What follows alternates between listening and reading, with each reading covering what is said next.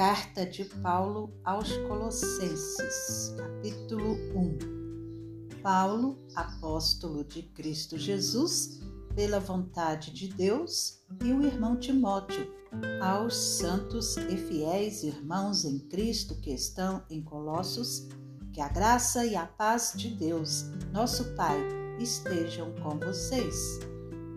Damos sempre graças a Deus Pai de nosso Senhor Jesus Cristo, quando oramos por vocês, desde que ouvimos da fé que vocês têm em Cristo Jesus e do amor que vocês têm por todos os santos, por causa da esperança que está guardada para vocês nos céus. Desta esperança, vocês ouviram falar anteriormente por meio da palavra da verdade do Evangelho que chegou até vocês. Esse Evangelho está produzindo fruto e crescendo em todo o mundo, assim como acontece entre vocês desde o dia em que ouviram e entenderam a graça de Deus na verdade. Isso vocês aprenderam de Epáfras, nosso amado conservo, e em relação a vocês, fiel ministro de Cristo, o qual também nos contou do amor que vocês têm no Espírito.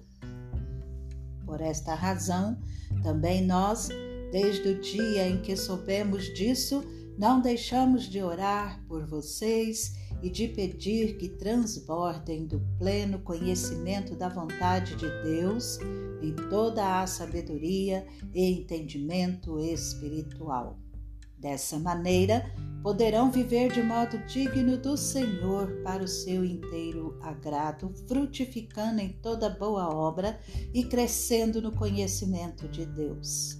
Assim, vocês serão fortalecidos com todo o poder, segundo a força da sua glória, em toda a perseverança e paciência com alegria, dando graças ao Pai que os capacitou a participar da herança dos santos na luz.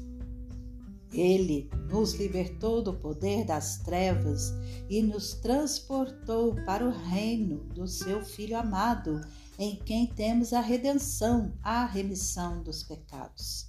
Ele é a imagem do Deus invisível, o primogênito de toda a criação, pois nele foram criadas todas as coisas nos céus e sobre a terra, as visíveis e as invisíveis, sejam tronos, sejam soberanias, quer principados, quer potestades.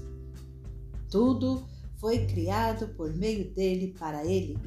Ele é antes de todas as coisas.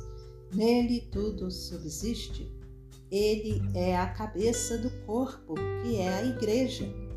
Ele é o princípio, o primogênito dentre os mortos, para ter a primazia em todas as coisas, porque Deus achou por bem que nele residisse toda a plenitude e que, havendo feito a paz pelo sangue da sua cruz, por meio dele reconciliasse consigo mesmo todas as coisas quer sobre a terra, quer nos céus.